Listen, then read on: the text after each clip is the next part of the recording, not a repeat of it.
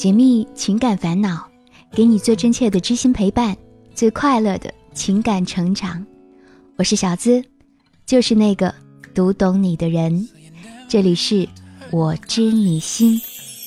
收听节目的同时，可以点击播放页面的订阅按钮，参与评论区弹幕互动，有机会跟小资一起上节目哦。不知道。你们小时候有没有听过爸妈对你们说过这样一句话？如果不是因为你啊，我早就跟你爸离婚了。可能很多时候我们会觉得这只是一句玩笑话，实际上在老一辈的父母身上，这是真实存在的。夫妻感情淡漠，孩子成了维系家庭关系的唯一纽带。今天的女主角小璇。他就出生在这样的一个家庭，更让他为难的是，父母的婚姻命运延续到了他自己的身上。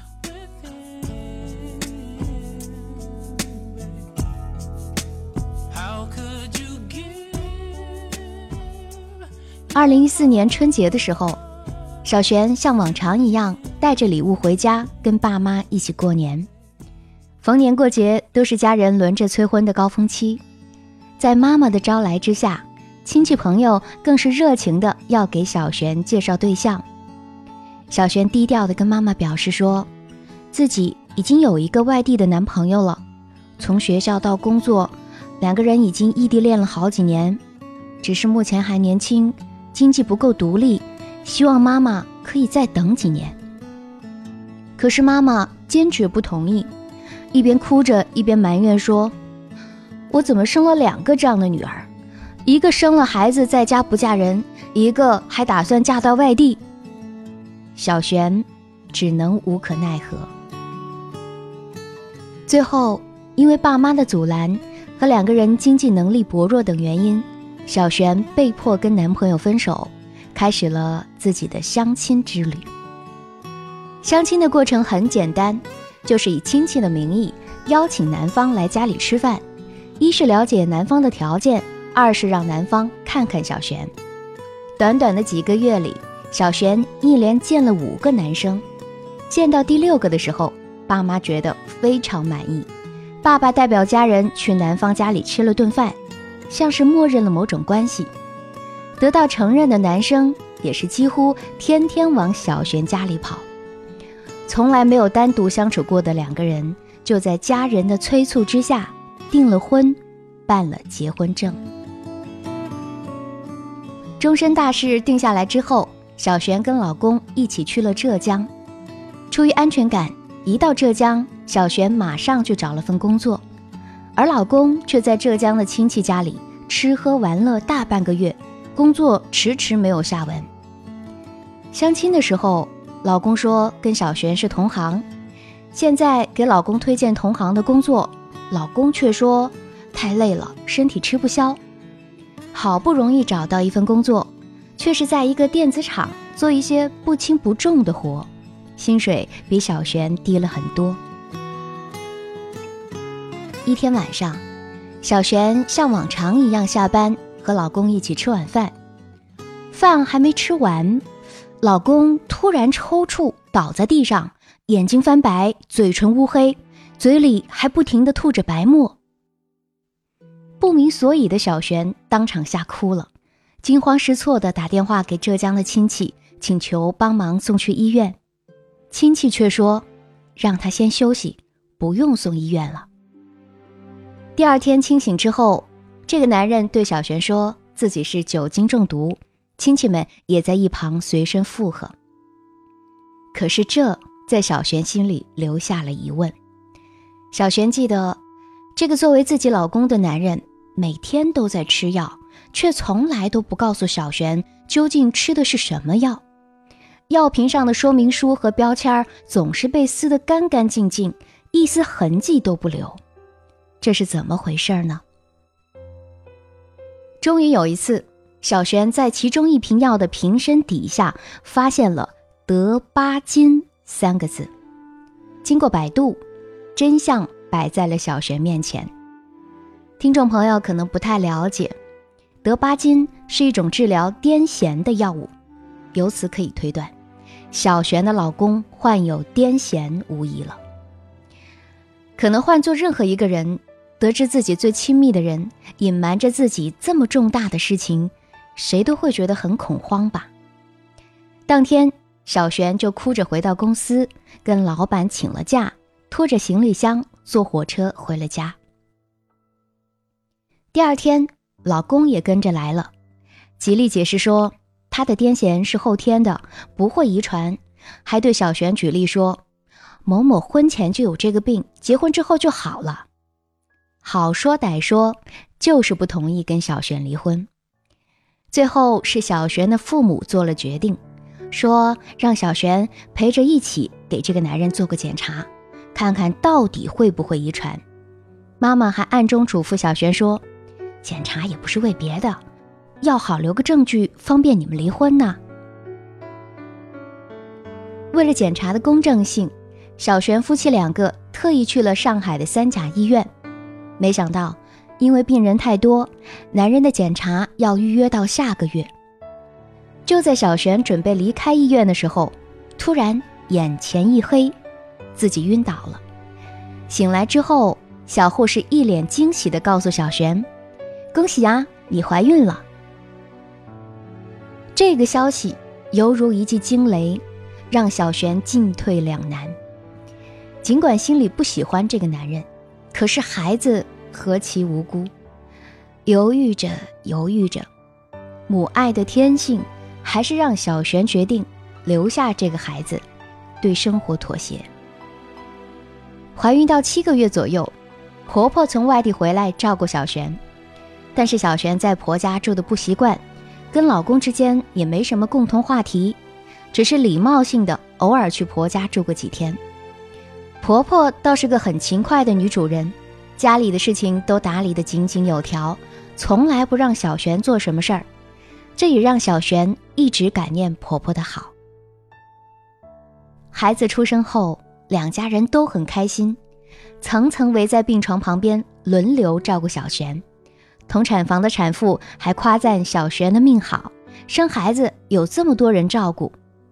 那段时间，小璇没有再考虑过离婚的事儿。儿子吸引了小璇全部的注意力，看着他闭眼睡觉，看着他蠕动着没有牙齿的小嘴巴吃奶，抱着儿子，仿佛抱着一个崭新的世界。为了照顾孩子。小璇在当地县城找了一份工作，老公的工作却一直悬着。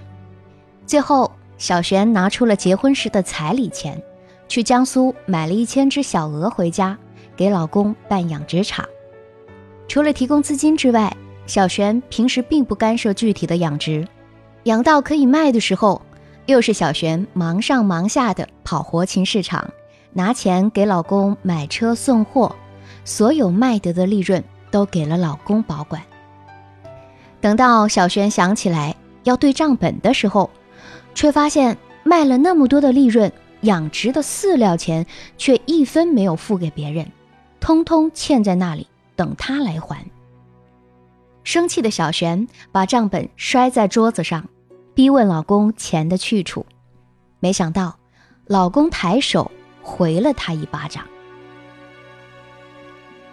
一直苦心营造着家庭和顺的气氛，这一巴掌让小璇觉得，不论自己再怎么努力，好像都围不出一家三口的感觉。离婚的念头再次翻涌上来。公婆知道之后过来替儿子道歉，爸妈知道之后劝女儿说：“这夫妻之间啊，总是会吵架的，看在孩子的面子上，先原谅他一次。”儿子也周岁了，知道在怀里咿呀呀的喊妈妈了。这个男人也深深的道歉，给了自己两巴掌。种种的牵绊，再一次挽留住了小璇的脚步。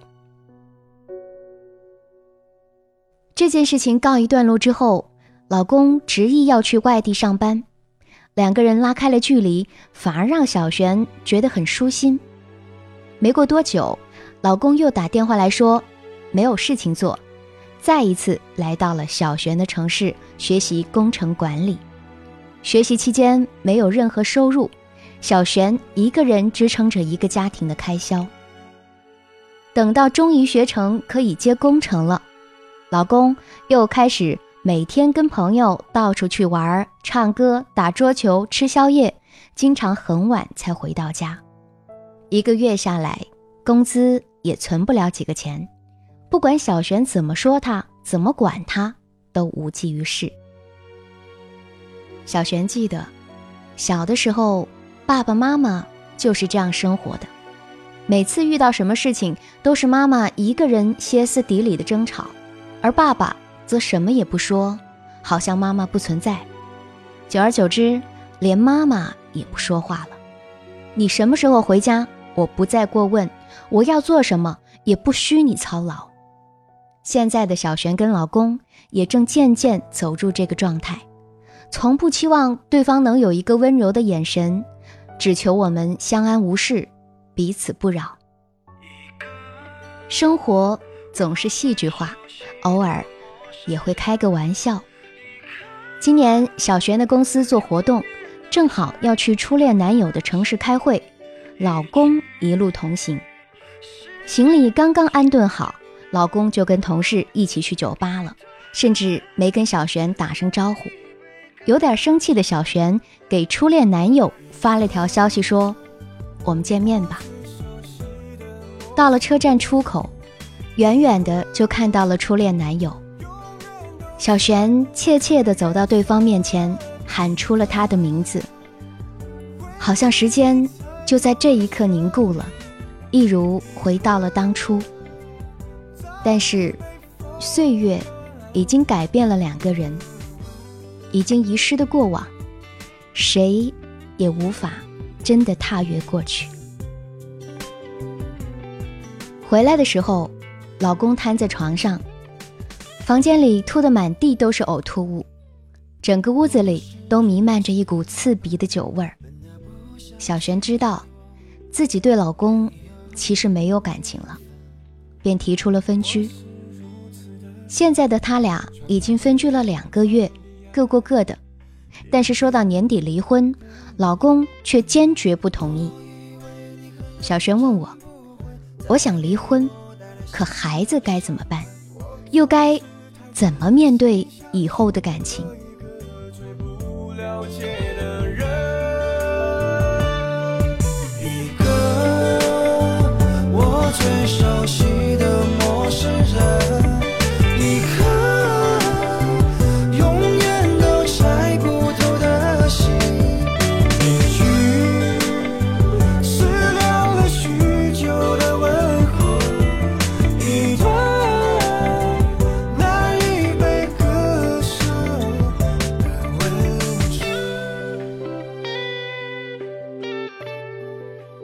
你现在收听到的依然是我知你心。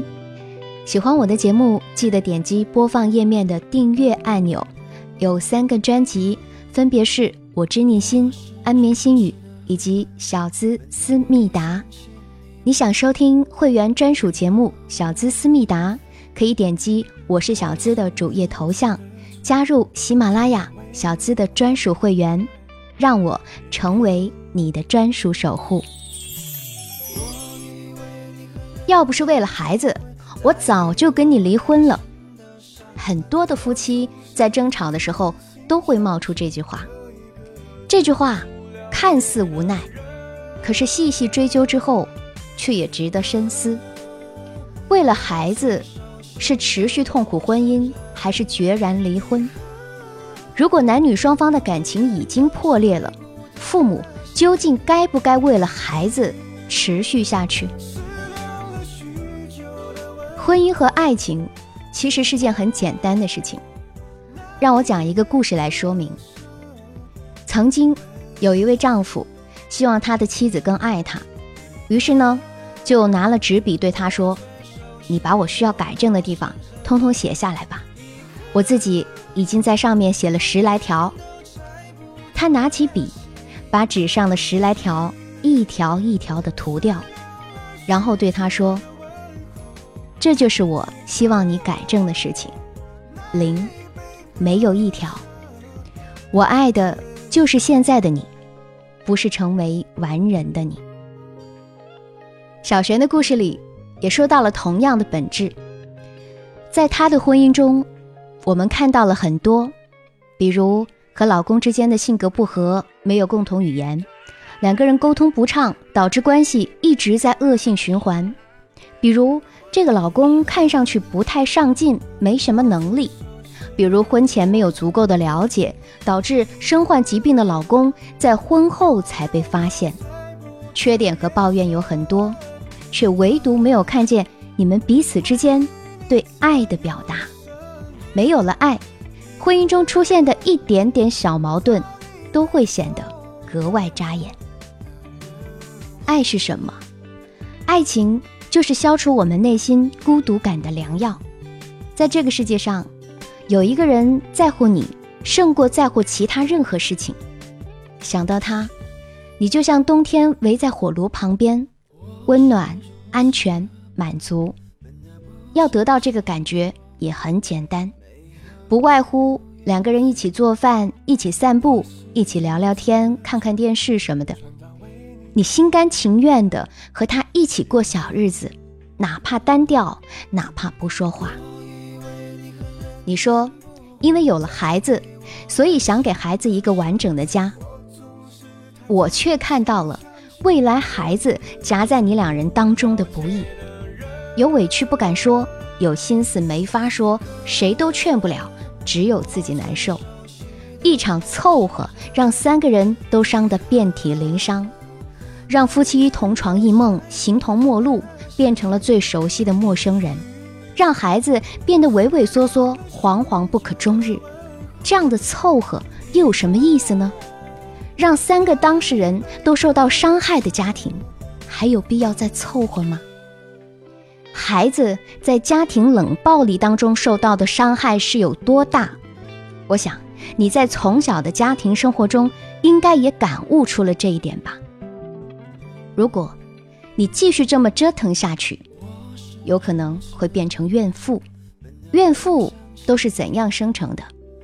他们有的是为了爱，有的说是为了自己一生一次的婚姻理想，有的说是为了孩子，但总之，他们就是不愿意承认为了自己的私欲才凑合，他们就是端着圣母姿势，打破了门牙往肚里吞，觉得别人都对不起自己，一不小心就成了怨妇。我不希望你是这样。回到题目的问题上，哪种婚姻可以凑合着过？如果这段婚姻对你而言很重要，利大于弊，那就可以凑合着过；反之，就不要凑合着过。世界上最怕的就是三个字：不甘心。这三个字，能毁了你一辈子。亲爱的朋友们。小资想对你说，如果你的家庭已经无法挽回，如果你的家庭还在凑合，伤的不仅仅是夫妻两个人，伤的最重的，其实是无辜的孩子。希望在未来，能在你儿子的脸上看到的笑容多一些。你呢？你支持小璇离婚吗？支持的，请在留言区打一；不支持的，就在留言区打二，并说出你的理由和办法。在上期怡泉资本赞助的节目中，首先非常感谢所有的小伙伴对小资的支持和打赏。虽然打赏排名很落后，留言不到一百条，也有听众跑来吐槽，但是官方的活动。对我来说，积极参与就好，结果不重要。我也从来不想为了自己的排名就不停地跑去拉票。只要你在收听节目的同时有所感悟和收获，并且喜欢小资，那么这档我知你心就是成功的。就像郑新斋，还特别跑到节目评论区为我证明说话。说实话，看到的那一刻，我内心是超级感动的。二十四重人格评论说：“我觉得最好的爱情，最好的感情，就是相互陪伴，是相互鼓励，是不离不弃。我每次在路上看见头发都白了，但还牵着手一起过马路，或者老爷爷骑着三轮车带着老奶奶的时候，我就会忍不住多看几眼，也在心里祝福他们再有多一些健康的时间。欢欢爱阳光评论说：“超级喜欢这一期的节目，我会把它收藏起来，回头还会听。爱不是一件简单的事儿，爱又是一件简单的事儿。只要彼此有真心，爱怎么会不久远呢？”是啊，上一期的节目还真的是难得的一期甜的正能量故事，而且很具有学习意义。雨灵儿三九八八和喝辣男评论说：“以打赏不求礼物，只为支持我喜欢的。”你们知道吗？你们的每一分打赏，每一句支持我的话语，都是我每天坚持更新下去的动力。如果你也想上节目的话，可以在评论区留言盖盖楼，把你的情感倾诉故事。直接发送到我的邮箱幺七二八五二八四四 at qq 点 com。想要节目背景音乐，查看本期文稿，收听更多我的节目，都可以关注小资的公众微信号，搜索“小资我知你心”，姿态万千的“资”，小资我知你心。我会把上两期获得礼物的听众名单公布在明天的微信公众号推文中，大家记得关注一下。和我近距离互动，也可以在新浪微博同样搜索“小资我知你心”，解密情感烦恼，给你最真切的知心陪伴，最快乐的情感成长。我是小资，就是那个读懂你的人，和你说声。晚安，下期节目我们再会。在瞬间轻盈的舞步，竟是那么优雅。可以简单的、简单的飞舞吗？就算这世界注定复杂，就算这世界。注定。